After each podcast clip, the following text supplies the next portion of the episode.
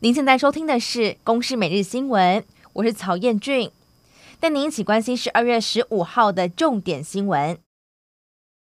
花莲外海在中午十二点零三分发生了规模六点二地震，到下午一点就累计大约是有十起余震，初估是板块逆冲的破碎带所导致。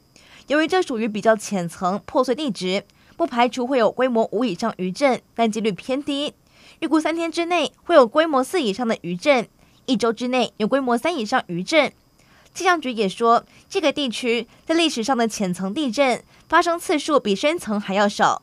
而上一次规模六以上的地震要回溯到一九九零年。北北基的计程车费确定要调整了，台北市公运处审议通过，起跳价会由七十块钱涨到八十五块，停等需要收费的时间也缩短为一分钟。但因为涉及改表作业，必须要等到明年四月一号新制上路。而与此同时，因为美国联准会升息两码的影响，台股表现在早盘陷入到震荡走势。央行理监事会议在下午登场。是否会跟进美国的升息脚步，也引发关注。但因美国的暴力升息暂时告一段落，国内的升息脚步也有机会放缓。政府为了要扫除黑金，避免境外势力介入到选举，祭出了排黑条款。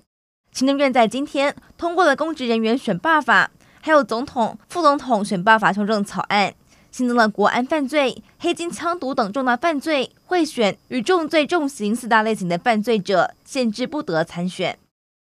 新竹市长当选人高虹安卷入到诈领立委助理费，助理们还必须要上缴加班费当成公积金，涉嫌违反了贪污治罪条例。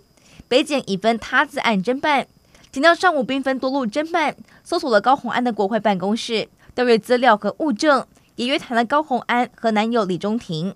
至于有约谈哪一些人，调阅哪一些资料，北检不评论也不证实。新冠肺炎疫情新增一点六万多例的确诊，还有三十七例的死亡个案。指挥中心指出，未来预期会有新一波的疫情，呼吁民众除了新冠疫苗之外，符合资格的民众也可以施打公费流感疫苗。而至于春节将近，不少金门、马祖和两岸的台商呼吁政府开放小三通。国安会秘书长顾立雄表态，正在评估，不会拖过春节。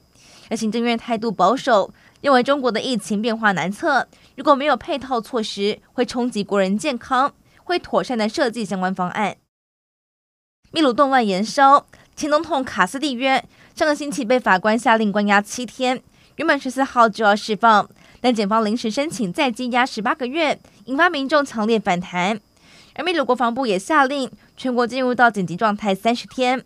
继任总统也表示，大选可以再提前到明年的十二月举行，但这些措施依然无法平息抗议声浪。以上内容由公司新闻制作，感谢您的收听。